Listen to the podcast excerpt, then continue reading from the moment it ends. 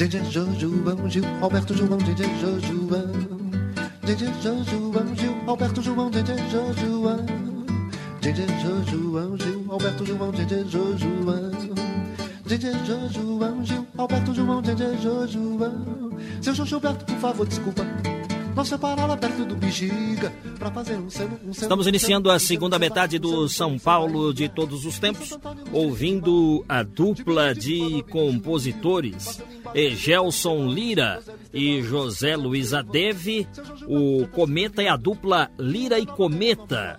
Eles são participantes de um movimento cultural paulistano que existe há mais de 20 anos. São canções dedicadas à cidade de São Paulo. Estamos ouvindo Viaduto Eusébio Estevô. Você sabe onde fica o viaduto Eusébio Estevô? Pouca gente sabe. É aquele viaduto que liga a Avenida 9 de Julho com o túnel do Anhangabaú no sentido da marginal do Tietê. Viaduto Eusébio Estevô. Só que o pessoal se confunde o nome. É, uns que tem, tem gente que diz assim, é, viaduto Eusébio Estevaux, Estevaux, e é o que diz Lira e Cometa nessa música, viaduto Eusébio Estevô, porque o assunto agora é o Vale do Anhangabaú.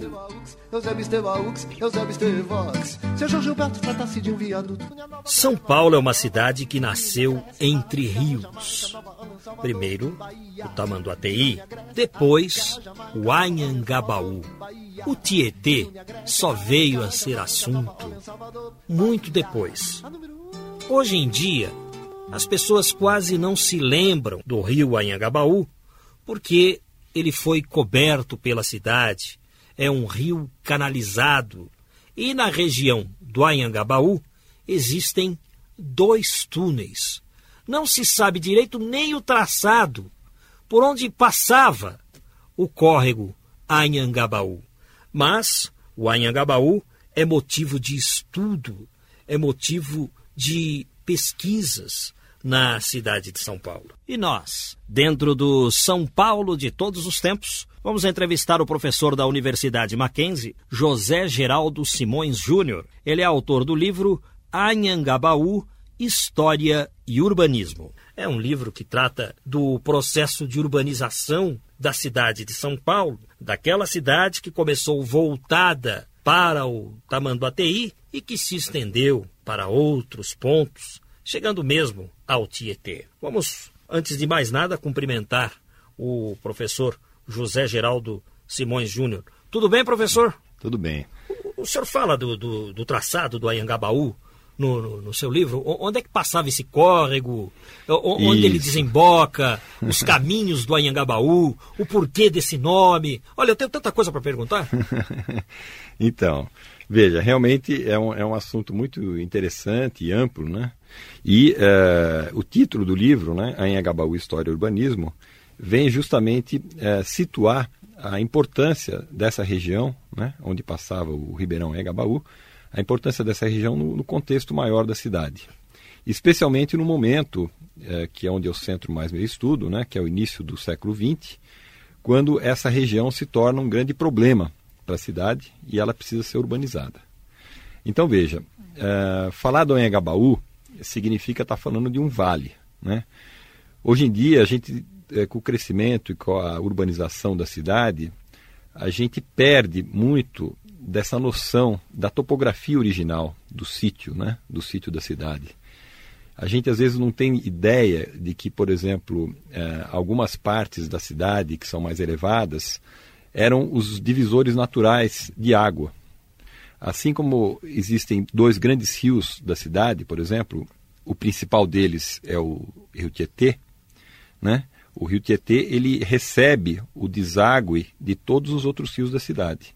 Então é o grande é a grande bacia né, hidrográfica da cidade, é a bacia do Rio Tietê.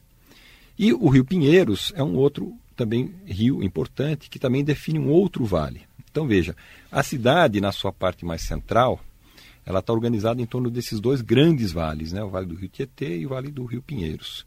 E a gente tem um espigão, que é o divisor de água entre esses dois vales, que é exatamente a parte mais elevada, que é a Avenida Paulista. Então veja, a Avenida Paulista é o grande divisor de águas. Do lado uh, do Tietê, a gente tem outros pequenos córregos, riachos, que com a urbanização eles foram sumindo. Né? É, o Vale do Pacaembu, por exemplo, passava antigamente um, um riacho ali, né? assim como passava na Avenida Sumaré. Da mesma forma, no Vale do Anhangabaú também passava o Ribeirão Anhangabaú.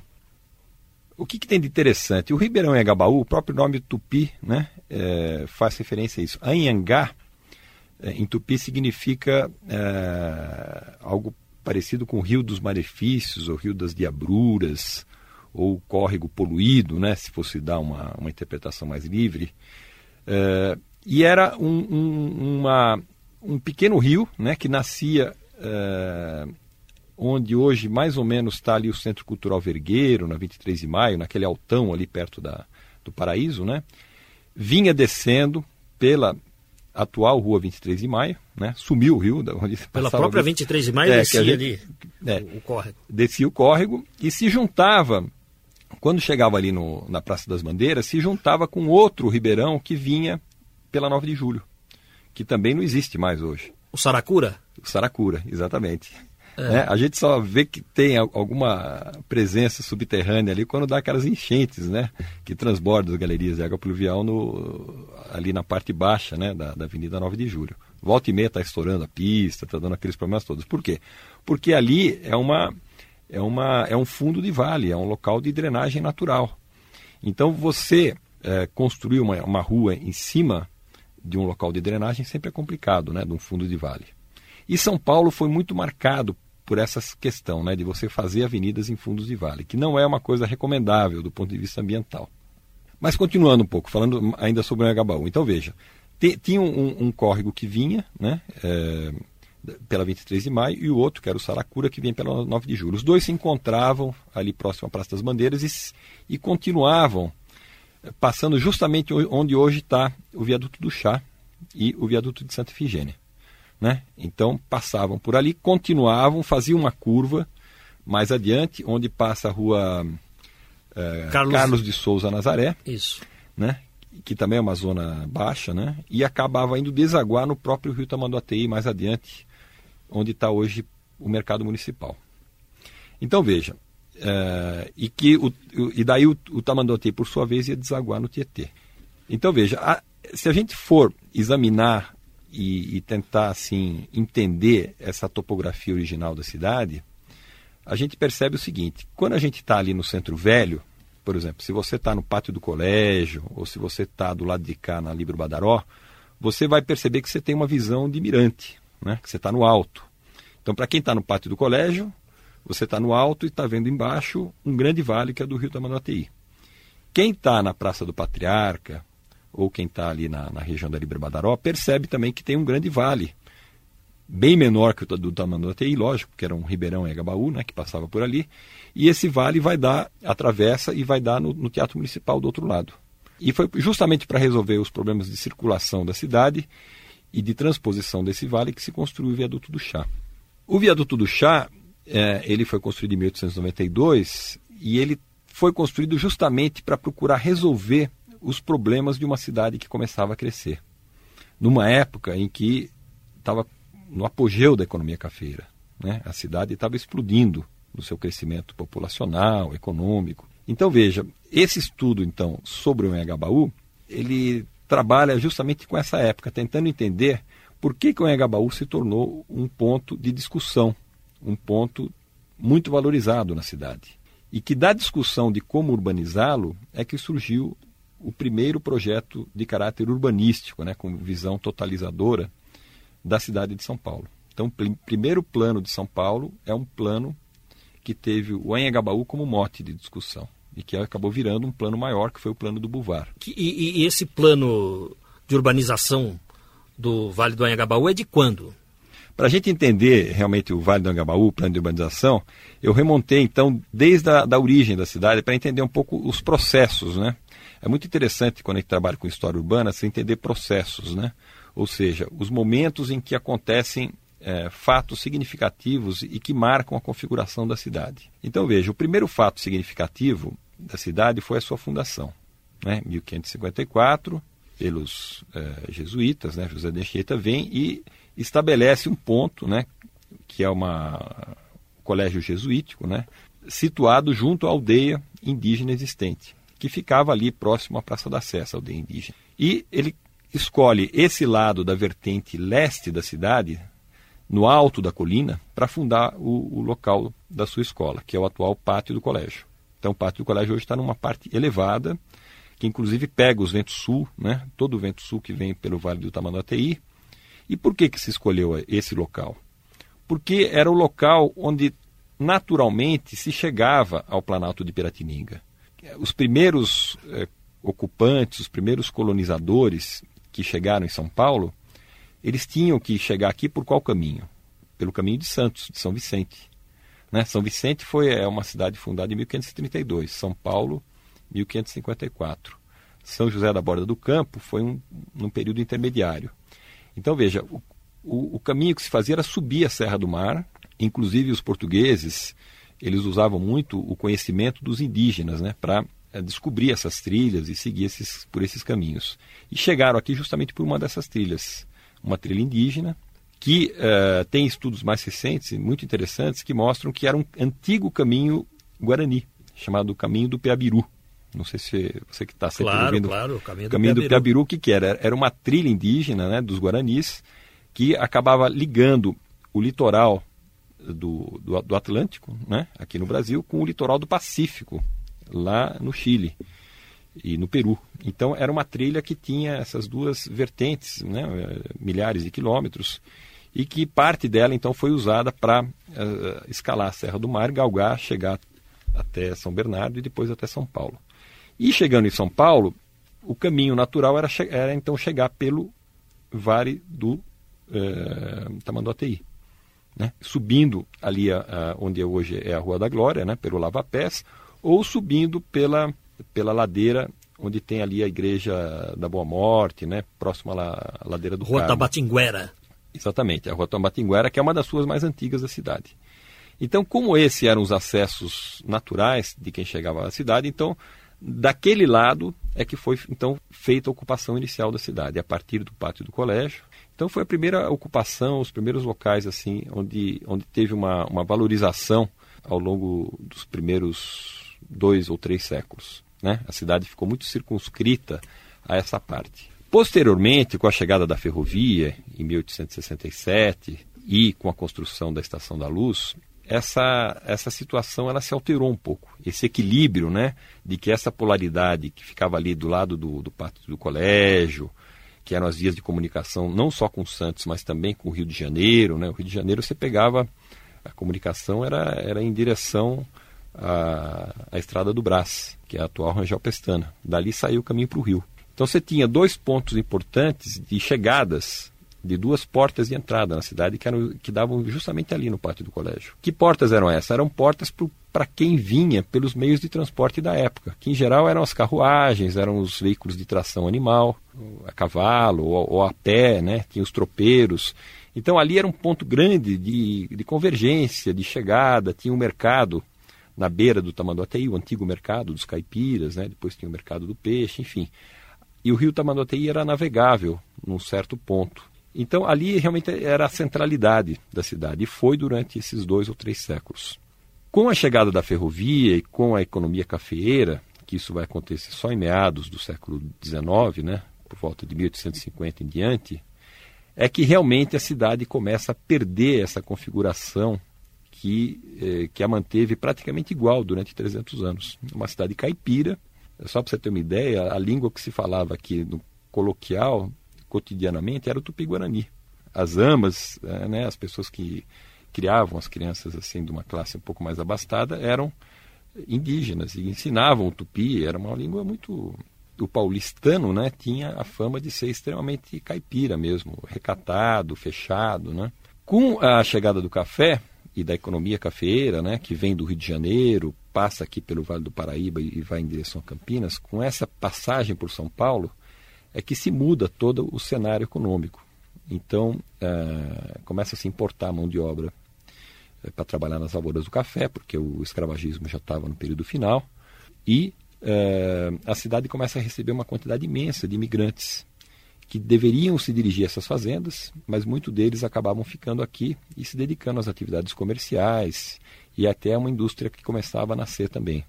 Então a cidade passa a ter um crescimento explosivo. E aí a necessidade de é, construir uma ferrovia para escoar o café. O café tinha que ser escoado lá da região de Jundiaí, Campinas e mais para diante, né? passando por São Paulo e indo até o Porto de Santos. Então a construção da Estação da Luz e a parada dos trens ali vem marcar uma nova centralidade em direção a norte. Então, aquela centralidade de leste, né, que é em função dos caminhos de tropeiros, do caminho do Rio de Santos, perde força por essa nova centralidade definida pelo novo meio de transporte que é a ferrovia, que não trazia só café, trazia os, eh, os imigrantes e os visitantes internacionais que chegavam por Santos, subiam a serra desciam na luz. E por causa da ferrovia, houve a necessidade de se urbanizar o Vale do Anhangabaú e assim surgiu também o Viaduto do Chá. Estamos entrevistando José Geraldo Simões Júnior, arquiteto e urbanista, professor da Universidade Mackenzie e autor do livro Anhangabaú, História e Urbanismo. São Paulo de todos os tempos. Uma viagem ao coração da cidade grande. Minha São Paulo, minha terra sincera esgaroa, deslizando pelo vale do Anhangabaú, escorregando, fui parar lá nos Campos Elíseos nestas barras profundas tão fundas, nestas barras profundas da dor. Você está nos 700 kHz. Este é o São Paulo de todos os tempos. Estamos falando sobre o Anhangabaú com o professor José Geraldo Simões Júnior. Ele já falou a respeito deste córrego que se juntava a um outro córrego na altura da Praça da Bandeira, córrego esse chamado Saracura. O Anhangabaú com o Saracura desembocavam no Tamanduateí, pela rua Carlos de Souza Nazaré. É interessante que o Anhangabaú descia pela 23 de maio e o Saracura pela 9 de julho. Hoje, duas importantes avenidas de ligação da cidade com a Zona Sul. E por baixo dessas avenidas seguem córregos. Isso é muito interessante. O Saracura ele é mais nervoso que o Anhangabaú porque ele costuma romper o asfalto da 9 de julho toda vez que chove forte. O Anhangabaú é mais comportadinho. Também se trata de uma obra é, mais recente, a da 23 de maio.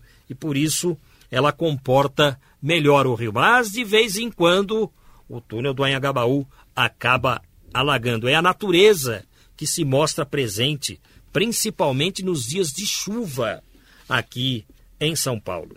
Estamos com o José Geraldo Simões Júnior, professor da Universidade Mackenzie, arquiteto e urbanista. Professor, eu gosto de perguntar para todo mundo que vem ao programa um pouco da sua história, um pouco dos pais, um pouco dos avós. E eu vou perguntar para o senhor o, o significado do, do, seu nome. Por que, que escolheram José Geraldo para batizá-lo? Então, somos charás aqui, né, Geraldo? Isso, pois é. Eu acho que todos os Geraldos que eu conheço têm uma origem é, mineira. Em é verdade. Ponto, em algum ponto da história da família tinha alguém lá. Eu tinha uma, uma bisavó que era da cidade ali do sul de Minas, né, da região. É, e ela que deu o nome de Geraldo no meu pai e eu, né, por herança, peguei o Júnior. E é um nome, o José Geraldo é um nome hoje em dia muito pouco difícil assim de você encontrar alguém com, com esse nome, né? Então, é um nome que está assim, hoje em dia são mais os os Guilhermes, os Rafaéis, os, os, nomes. Acaba sendo bom, né? Porque aí não, não surgem problemas com homônimos. Não surgem problemas, é exato. É verdade. professor, professor José Geraldo Simões Júnior, senhor que lançou o livro Anhangabaú, História e Urbanismo. Certa vez eu entrevistei aqui um, um, um antigo comerciante do centro, ele já faleceu. Sim. Ele, o nome dele Valdemar Rossi.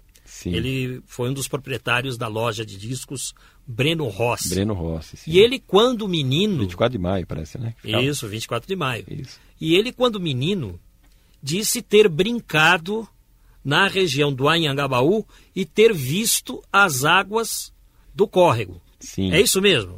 Olha, é, é possível, veja. Eu não sei quanto tempo ele faleceu, já faz tempo? Já, já faz algum tempo. Ele, ele nasceu em 1907. Sim. Então ele deve ter visto isso quando criança. Em 1914, quando ele tinha Não, ele viu mesmo, anos. veja. Então é o seguinte, isso que eu estava falando, né? A gente, é pena que a gente não tem uma foto aqui para mostrar para os ouvintes, o que seria impossível, mas veja, uh, tem muitas fotos nesse livro que, que a gente percebe o quê? Uma, se você chegasse em 1905, vai, essa época que está falando que ele nasceu, né, o Rossi, e tirasse uma foto do Engabaú, tem fotos aqui no livro que são dessa época, a gente ia ver o quê? A gente ia ver o Teatro Municipal em construção, o Viaduto do Chá bonito, pronto, com bondes modernos, elétricos passando em cima, e embaixo, no vale, uma, um descampado rural, né? com alguns cortiços né, que davam fundos para o vale, jogando seus esgotos, seus dejetos ali para o fundo do vale. E na região do, do rio mesmo, do Ribeirão Engabaú, em 1905 foi o momento em que ele foi canalizado, mas canalizado a céu aberto. Então é, era um, um pequena, uma canaleta feita de alvenaria de tijolos, por onde o córrego então foi canalizado. E, é, e essa imagem perdurou até por volta de 1912, 14, quando as obras do Engabaú, da urbanização, realmente aconteceram. Então, entre 1905, quando ele nasceu, até os 10 anos de idade, ele deve realmente ter visto esse córrego passando por ali. E esse córrego ainda hoje, obviamente, passa por ali. Só que hoje ele está canalizado em condutor fechado, né, lá no subterrâneo, é, que antigamente, antigamente não, é interessante, quando foi feito esse novo projeto do Engabaú, que é o projeto do Jorge Wilhelm, que foi feito em 91, que é essa fisionomia que tem hoje, né? Essa grande... O bulevar em cima e os bulevar embaixo. em cima, isso tinha uma escada que depois acabou acho que sendo fechada, uma escada que unia o bulevar que está em cima com uma parada de ônibus que tinha embaixo. E nessa escada tinha um visor de vidro na parede que mostrava o córrego passando. Isso daí foi fechado por uma questão de segurança, porque tinha muito assalto ali, eles fecharam esse acesso. O senhor gostaria de falar dessa região, Higienópolis, Campos Elíseos? Eu acho que Sim, é, tem, é muito, tem muito a ver com o Anhangabaú. Tem, tem muito a ver. Por que, que tem muito a ver? Porque esses novos bairros que foram projetados, foram os primeiros bairros assim efetivamente projetados, né? com traçado viário, com infraestrutura. E eram bairros com lotes grandes, que tinham até um, códigos de, de, de, edificações específicos. Né? As casas tinham que ter recuos laterais, tinham que ter recuos de frente, com jardins. Então aí surgem os modelos de ocupação de palacetes. Né? Tanto Campos Elíseos quanto Higienópolis vão abrigar os primeiros palacetes da cidade. Quem que estava querendo morar nesses palacetes? Essa classe emergente do pessoal enriquecido com o café. Não só cafeicultores, mas comerciantes, etc.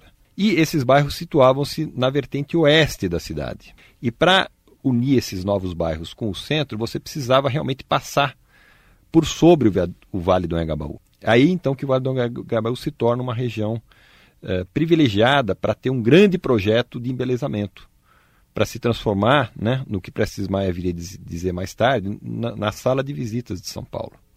Ou seja, o sujeito ele chegava na Estação da Luz, ou ele estava nesses bairros mais de elite, Campos Elíseos e Genópolis. Para ele chegar ao centro, passando pelo Teatro Municipal e pelo Viaduto do Chá, ele ia contemplar aquele belo Anhangabaú urbanizado. Então, veja, uma coisa às vezes está distante dali, mas ela influencia e repercute diretamente nessa região, nessa região do Engabaú. É interessante a gente também é, perceber o seguinte: como a cidade estava crescendo muito, né, em termos populacionais e teve essa classe emergente, esses dois loteamentos fizeram um tremendo sucesso: Higienópolis e Campos Elíseos. Higienópolis, mais interessante ainda, o próprio nome diz, né, Higienópolis, né, cidade higiênica.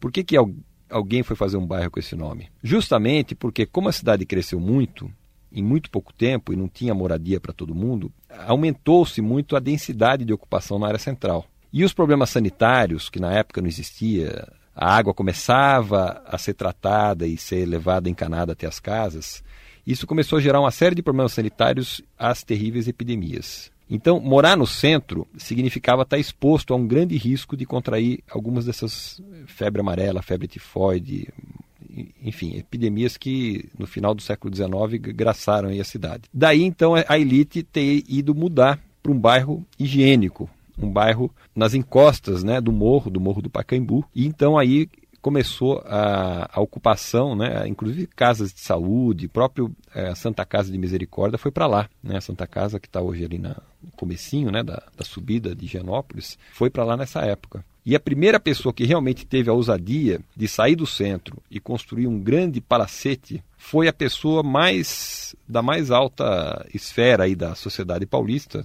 que é a dona Veridiana Prado. Em 1884, ela construiu e se mudou para esses campos do Pacaembu.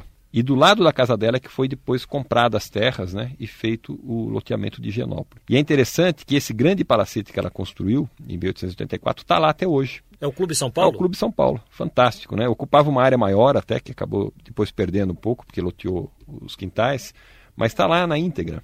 E outras pessoas da elite paulista também começaram a fazer a mesma coisa. A dona Angélica Guiar de Barros, na, na atual Alameda Barros, construiu um outro palacete. Esse não existe mais. E mais para baixo, o conselheiro Antônio Prado construiu o seu grande casarão também, que fica lá no final da, da rua Barão uh, de Limeira, casa do conselheiro Antônio Prado.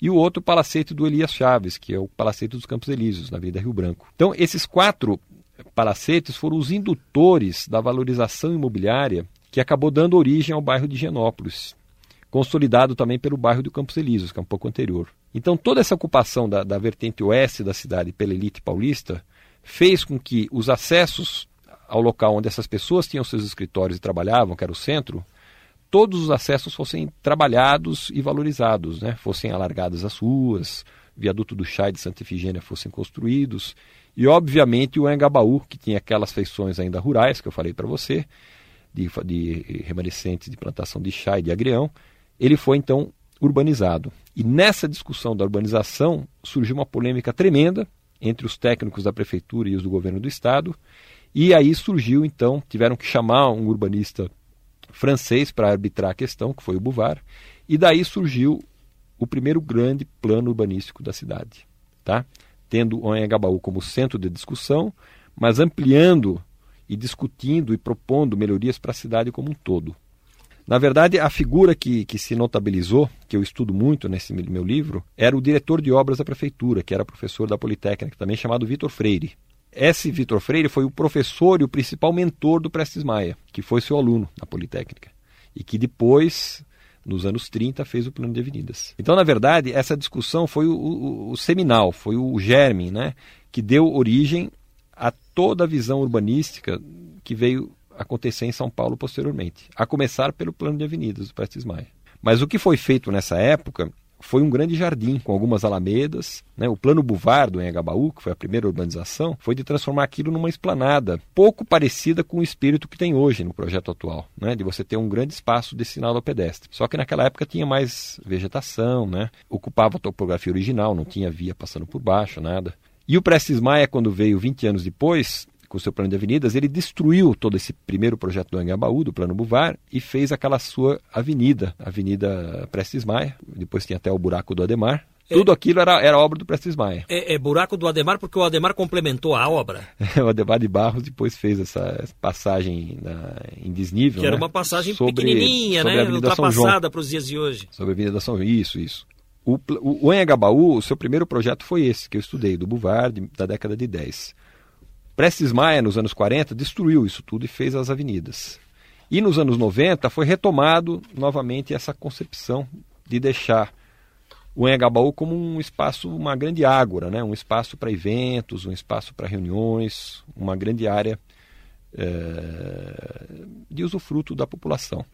Né? E qual o futuro que o senhor vê para o Anhangabaú, para aquela região? Olha, o futuro, é, eu acho que o principal que tem que acontecer no centro hoje é um resgate de todo o seu potencial histórico, cultural que tem ali, que está degradado. Professor José Geraldo Simões Júnior, autor de Anhangabaú, História e Urbanismo. Muito obrigado por ter participado aqui do São Paulo de todos os tempos. Eu lembro aos ouvintes que o livro já está à disposição do público nas livrarias. Desejo ao senhor sucesso com esse trabalho e que novas publicações venham ao longo dos anos. Muito obrigado, Geraldo Nunes. Estamos encerrando mais uma edição do programa São Paulo de Todos os Tempos. Os personagens, os eventos marcantes, a memória da cidade. A São Paulo de ontem e de hoje. São Paulo de Todos os Tempos. Um programa premiado com o colar do centenário pelo Instituto Histórico e Geográfico de São Paulo. Apresentação de Geraldo Nunes.